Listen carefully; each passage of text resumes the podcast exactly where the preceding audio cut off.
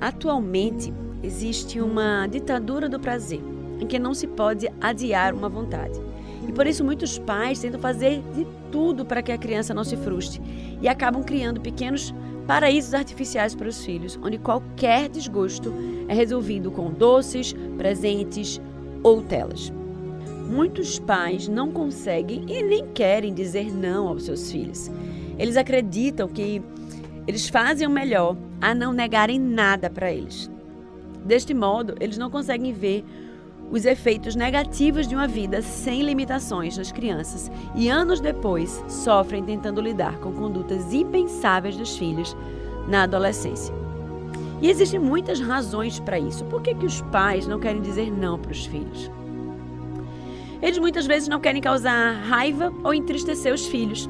Às vezes eles trabalham tanto, passam tanto tempo fora, o filho passa o dia na escola e ele chega em casa morto de cansado. Os pais têm ali talvez meia hora para ficar com o filho, entre outros afazeres de casa, que eles não querem criar uma situação ruim com o filho. Então eles acabam por deixar ele fazer o que quer, para que não possa causar raiva ou não possa fazer daquele momento que é tão curto né, que deve ser um momento alegre e um momento triste. Muitas vezes eles estão compensando pela culpa que sentem em razão de experiências passadas. Às vezes você faz alguma coisa para o seu filho e aí você se sente culpado e aí você quer compensar alguma situação. Ou talvez você esteja cansado, com preguiça.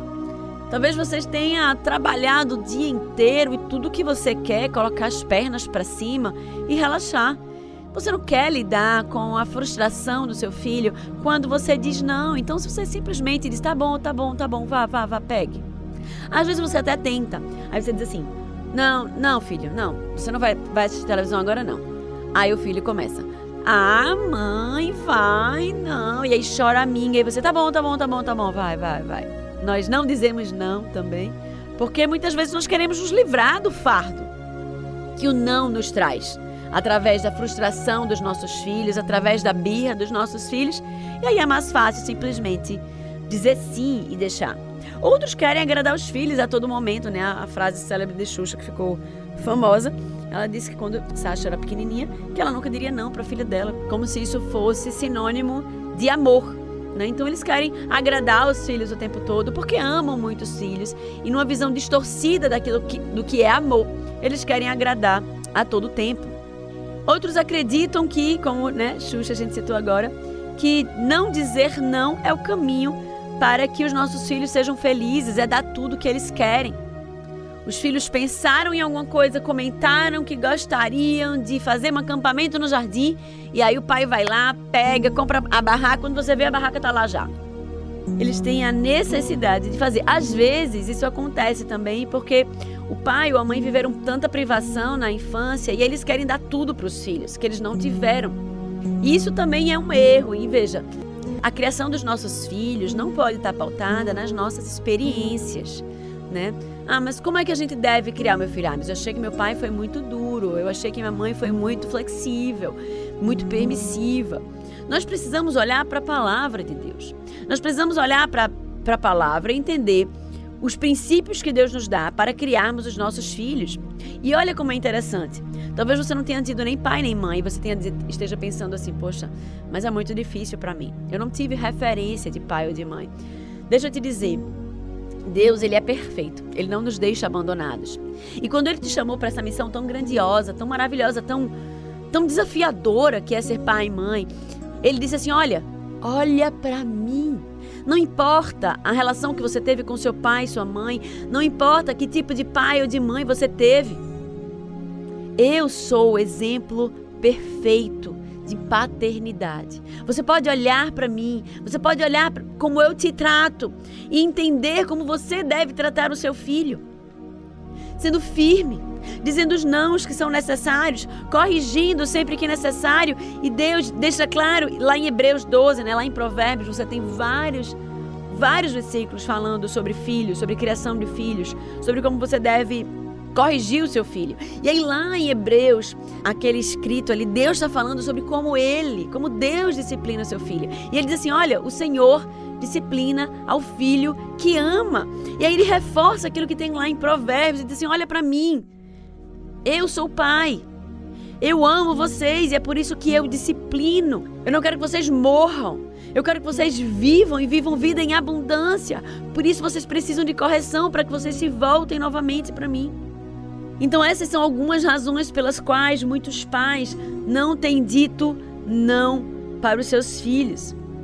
Ah, Andressa, mas por que, que você está falando isso? Mas você está falando que a Bíblia ela é referência e o que, que a Bíblia fala sobre isso? Lá em Gálatas 2,20, eu tenho refletido, gente, sobre isso.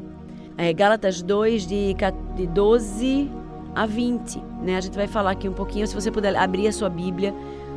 A gente, Gálatas fica no Novo Testamento, antes de Efésios. A carta de Gálatas foi escrita por Paulo. Carta de Paulo aos Gálatas. Naquele momento, a igreja era a igreja primitiva, né? Jesus tinha morrido fazia pouco tempo.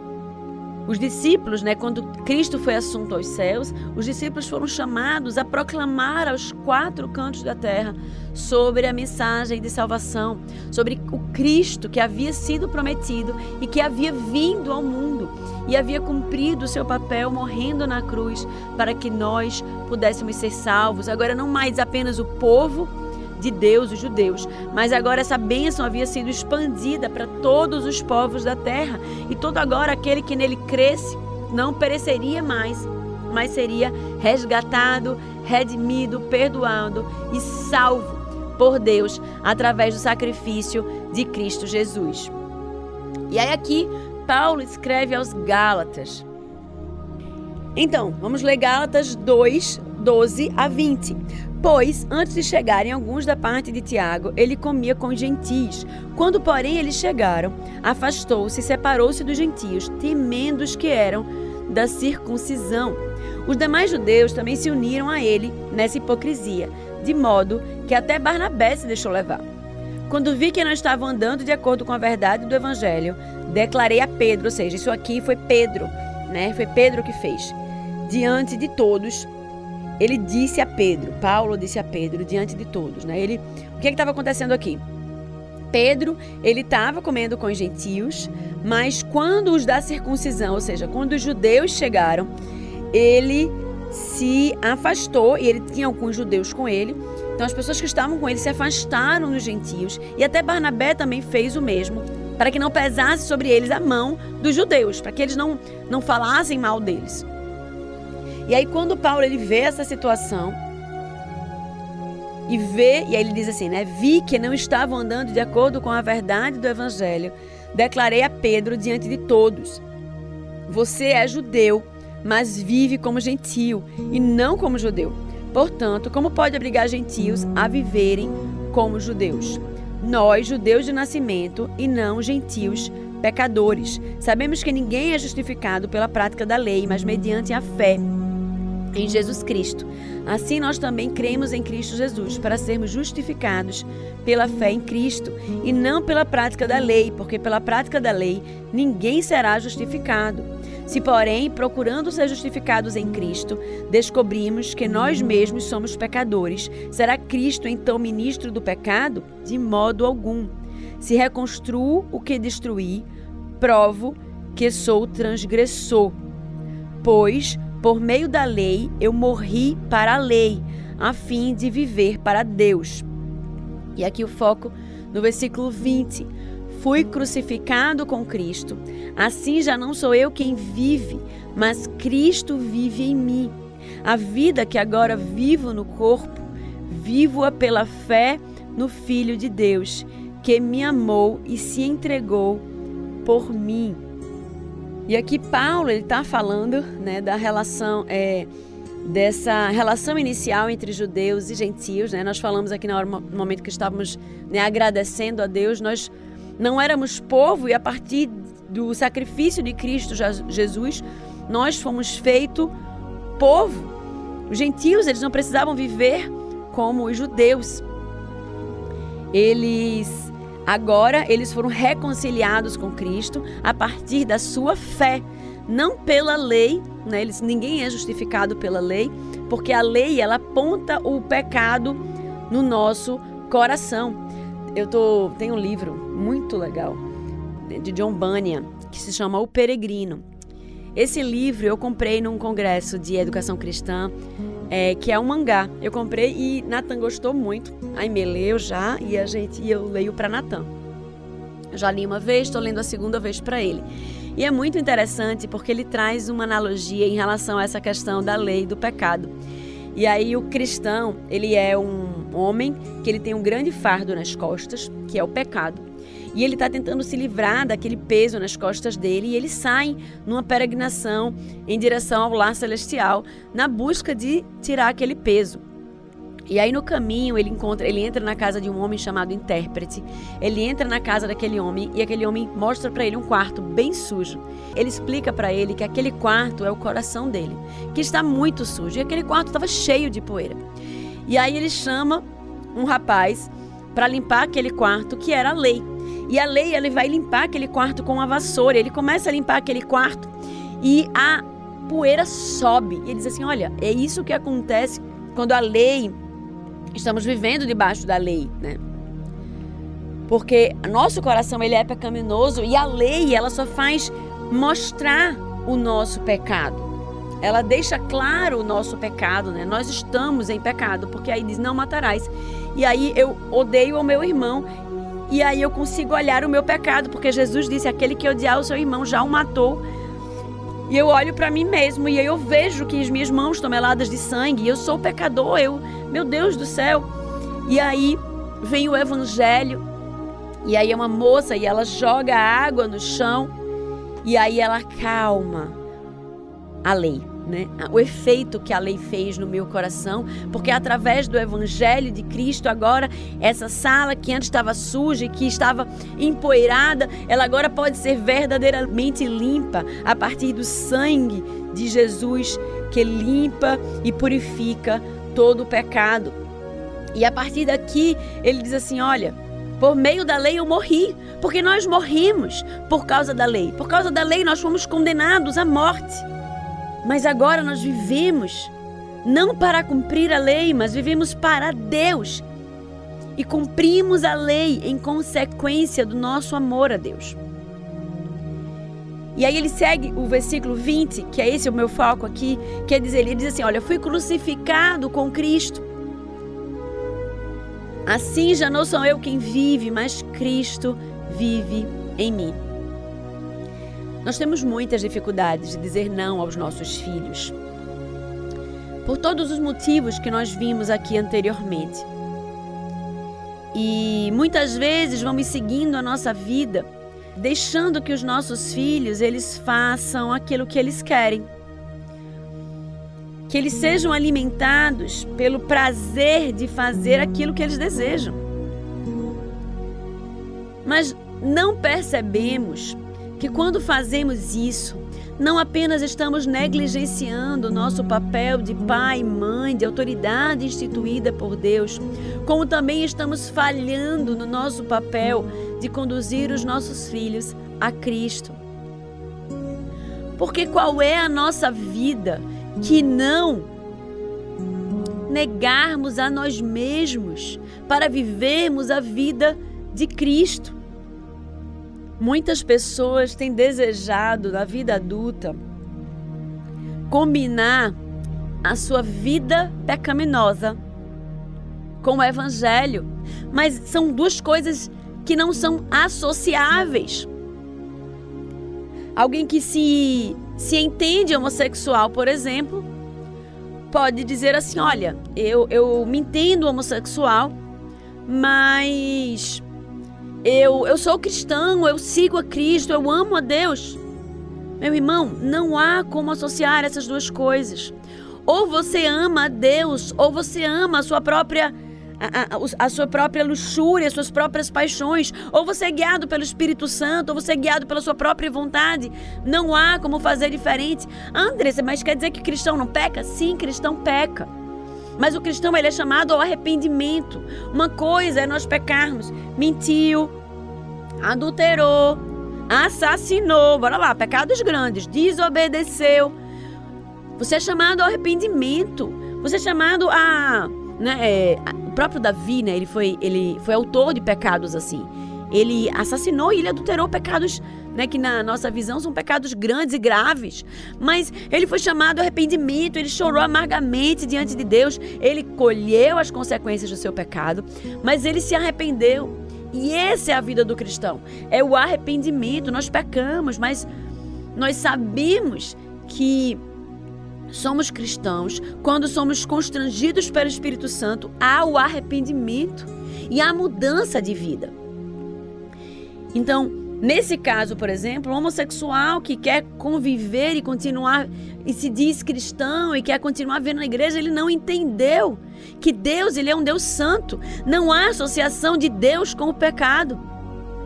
Precisamos fazer escolhas na nossa vida, ou amamos a Deus, servimos a Deus, somos guiados por ele, ou somos guiados pelas nossas paixões e pelas nossas vontades. Quanto cristãos, por exemplo, nós precisamos nos relacionar com pessoas do mesmo povo.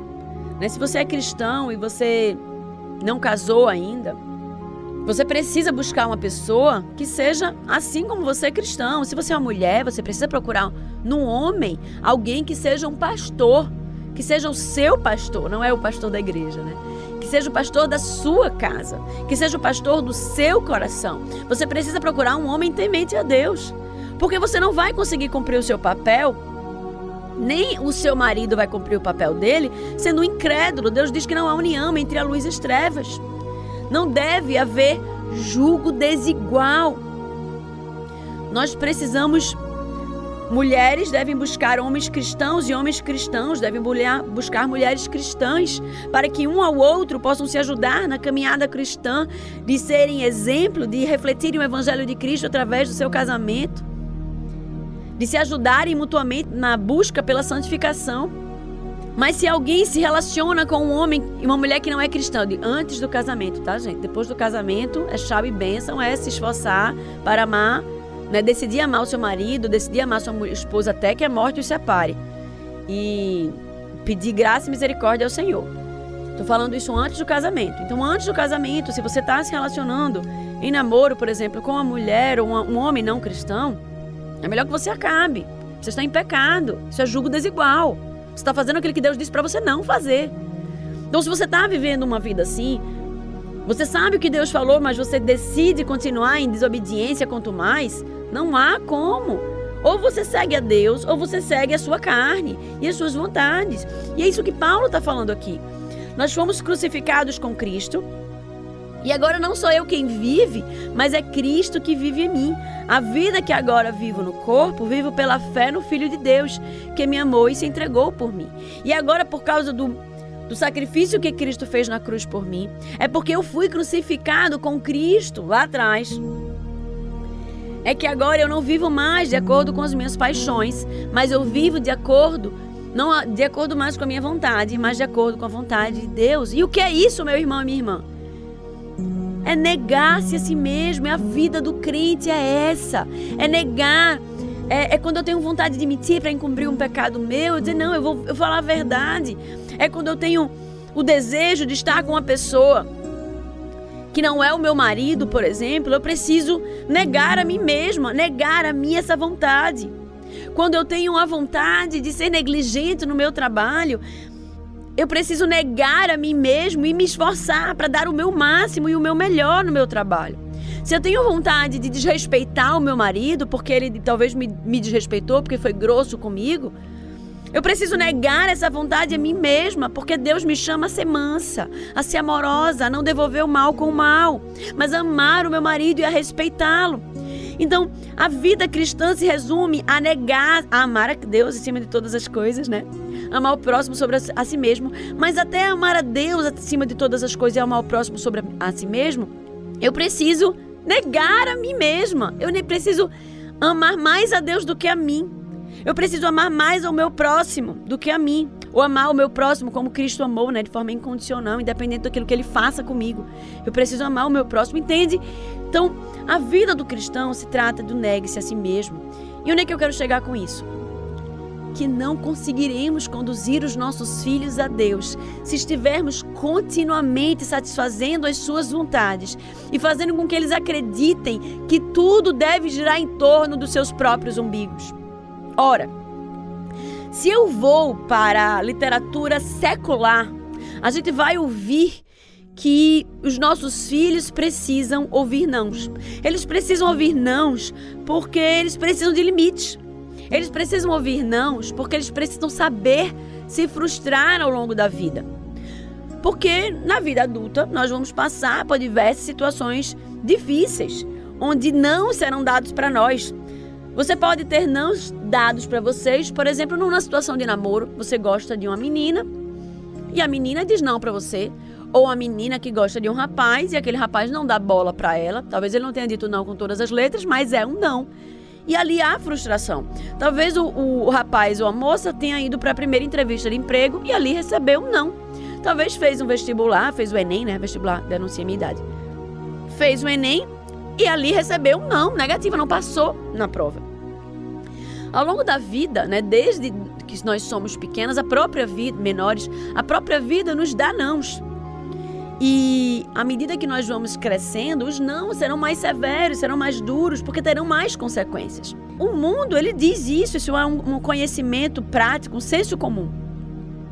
Que as crianças, elas precisam receber nãos, para que elas se preparem para os nãos que elas receberão na vida. Para que não se frustrem, né? Tem muita gente que diz o índice de suicídio, por exemplo, em adolescente, que cresce absurdamente, não sei se você já viu esses dados, a partir de 10 anos, gente, é, é absurdo. Eles crescem porque as crianças elas têm tido suas vontades tão satisfeitas na infância que na medida que eles vão chegando na adolescência, eles não conseguem ter as suas necessidades não atendidas, os seus desejos, não é nas suas necessidades, os seus desejos não atendidos, eles não conseguem ser frustrados e aí acaba que essa dor ela é grande demais, eu não sei lidar com ela e eu acabo me matando. Então há um senso comum no mundo que nós precisamos dar não para os nossos filhos. Mas Deus, ele nos diz isso, né? Ele nos diz, por exemplo, a gente estava falando aqui que Deus nos dá exemplo, e ele nos diz a partir dos dez mandamentos, por exemplo, dos dez, oito são nãos. Ele nos diz que nós devemos dar nãos aos nossos filhos, nós devemos dar limites aos nossos filhos. Né? Lá em Provérbios vai falar sobre isso, vai falar sobre correção. Então nós precisamos conduzir os nossos filhos dessa forma e os nãos precisam ser ditos. Mas eu quero falar com você sobre como os nãos devem ser ditos na prática e quais alguns cuidados que nós devemos ter ao dizer esses nãos. Quando você dizer não para o seu filho, se você, se for possível, diga não e explique o porquê. É importante que os pais digam não e expliquem. Eles vão compreender melhor aquilo que eles precisam fazer. Você estará ensinando para eles os princípios por trás daquele não. E fica mais fácil para o seu filho obedecer. Agora veja, isso não quer dizer que você tenha que dizer porquês todas as vezes. Tem situações em que a gente não vai poder explicar o porquê e a gente simplesmente vai dizer não. E o filho da gente vai precisar obedecer e confiar na gente. E isso é muito mais fácil quando você tem um diálogo aberto com seu filho. Se você explica na maior parte das vezes o porquê não, e algumas vezes você diz não e não vai precisar de explicação, você vai ter um filho mais mais pronto para poder aceitar. Por exemplo, né, a gente num caso você vai explicar o seu filho, ele quer um ele quer um brinquedo. E aí você vai dizer assim, olha, você passou lá, você estava procurando até o presente dele de aniversário e ele escolheu um brinquedo bem caro. E aí você vai olhar para o seu filho e vai dizer: Filho, eu não vou poder comprar esse brinquedo. Esse brinquedo ele é muito mais caro do que o papai ou que a mamãe tinha separado para gastar no seu presente de aniversário. A gente vai precisar comprar um presente até 100 reais. E aí eu preciso que você encontre. Então, olha, essa, isso aqui é opção, isso aqui é opção, isso aqui é opção. Você explicou para o seu filho o porquê? Não. Você explicou que era mais caro, que você não poderia gastar, explicou que havia limitações e tudo certo. Pode ser que ele não entenda, pode ser que ele faça birra, ele se estresse, mas ali está o seu papel de conter aquela criança, de segurar ela junto, de conversar, de corrigir, de estabelecer os limites. Mas essa é uma situação em que você pode simplesmente explicar. Por exemplo, um filho adolescente chega para você e diz assim: "Mãe, eu queria ir para festa. Para aquela festa vai ter na minha turma e tal". E aí você conhece a turma, a escola não é cristã, você sabe o tipo de conteúdo, muita bebedeira, menino ficando com menina e até outras coisas mais. E aí você diz assim: "Olha, filho, você não vai para aquela festa, porque aquele não é um lugar para você. Você é filho de Deus, você precisa estar em lugares onde você pode glorificar a Deus, onde você pode ser instrumento de bênção, e ali não é um lugar onde você pode crescer em nada. Então, você não vai ir para essa festa, sei lá. Então, você vai dizer não, mas você vai explicar por que que ele não vai para essa festa. Por exemplo, é, tem alguma outra situação, por exemplo, que tem algum amigo que você está vendo que ele é má influência, você não quer que a pessoa esteja muito perto do seu filho, mas por alguma razão você não gostaria de compartilhar. Então você pode simplesmente dizer: Mãe, Fulaninho pode dormir aqui? Não, filho, hoje Fulaninho não pode ir aqui. Mas por quê? Olha, hoje a gente sempre conversa, a mamãe sempre tenta explicar, mas hoje é só não. Não, ele não pode dormir aqui. A gente vê outro dia e a gente conversa isso depois. Sei lá. Então, Existem situações. Você pode, então é bom que você diga o porquê, mas você não é obrigado a dizer o porquê e nem a obediência do seu filho deve ser condicionada a você dizer o porquê. É sempre bom você lembrar o seu filho, né? E a Bíblia lá em Deuteronômio diz isso, que nós devemos inculcar a palavra de Deus na, na mente dos nossos filhos. Que você lembre ao seu filho que você é autoridade instituída por Deus na vida dele. Que você ama ele. Que você é chamada por Deus a decidir por aquilo que for o melhor para o seu filho. Você é, é, o defensor, você é o advogado dele, você defende os interesses né, dele. Você é representante de Deus aqui na terra, na vida dele. Então, os seus nãos, filho, olha, eu sei que você queria muito ir para essa festa, eu sei que seus amigos vão estar tá lá. Mas eu preciso tomar a decisão de acordo com o que é melhor para você. E o melhor para você, que eu entendo, é que você não vá para essa festa, para que você não seja tentado a fazer nada que seja errado, né? Para que você não seja influenciado pelos seus amigos. Não é um ambiente para não é um ambiente para para pensar. Você imagina Jesus. Será que ele estaria naquele ambiente? Então, toda vez que a gente pensar em algum lugar para você ir, tenta pensar nisso. Poxa, será que Jesus estaria ali? Então conversa com ele, né? Se coloca no lugar dele, seja empático com ele, mas diga não, seja firme, não tenha medo de dar negativas. Ah, mãe, mas todo mundo vai. Eu não sei porque a gente tem tanto problema com isso. Se a gente passou a vida inteira ouvindo dos nossos pais, você não é todo mundo. E parece que a gente não tem. A gente acha que essa frase é do tempo antigo que a gente não pode repetir com os nossos filhos. Repita: Filho, você não é todo mundo. Se os outros pais acham que está ok mandar os seus filhos para este local, para sua mãe que ama você, que foi chamada por Deus para instruir, para corrigir, para cuidar, para proteger e para ajudar você a amar Deus acima de todas as coisas e a viver uma vida para Deus, eu entendo que este não é um lugar para você estar.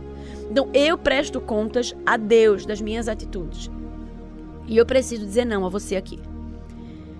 Então a gente precisa dizer não para os nossos filhos e, se possível, explicar o porquê. Segundo caminho, você pode, em algumas situações, oferecer caminhos possíveis para os seus filhos. Por exemplo, é, seu filho quer vestir a roupa do Homem-Aranha para ir para o casamento da sua melhor amiga.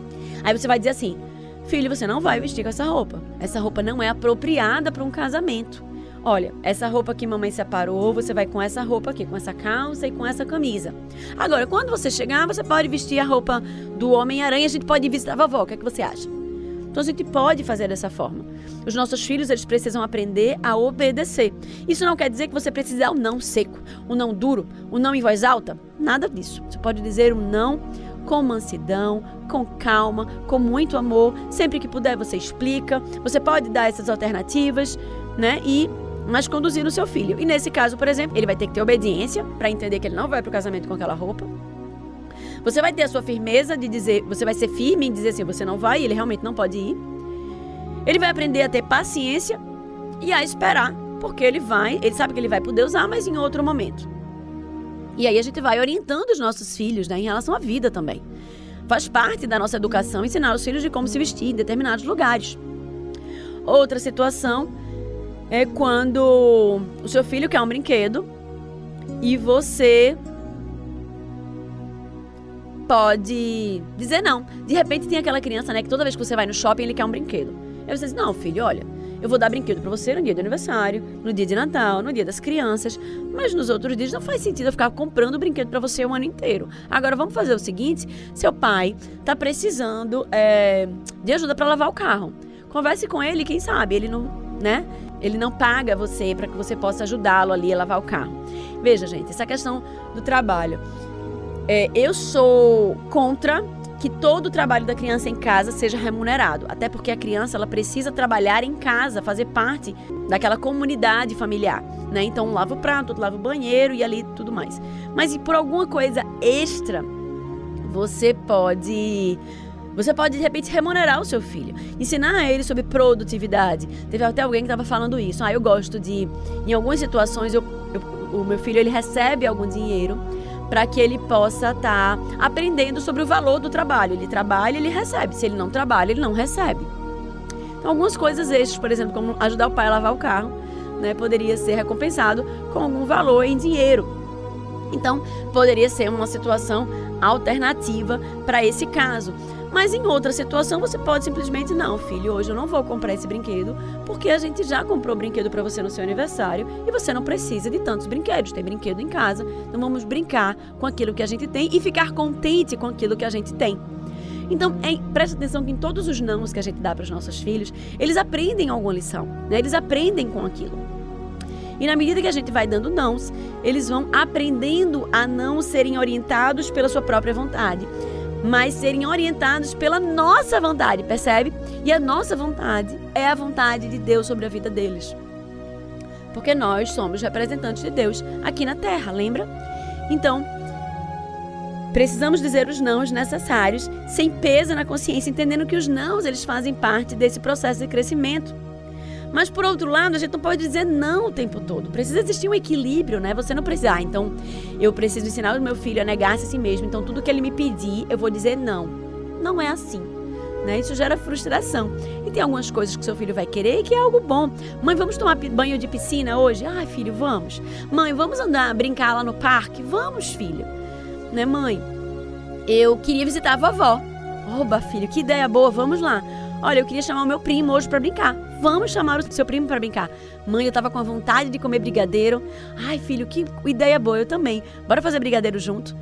Gente, muitas coisas a gente pode dizer sim para os nossos filhos e fazer junto com eles. Olha, bora brincar de desenhar? Vamos.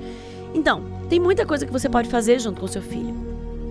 Mas então você precisa ponderar sobre os nãos que você vai dizer, né? Não é dizer não o tempo todo.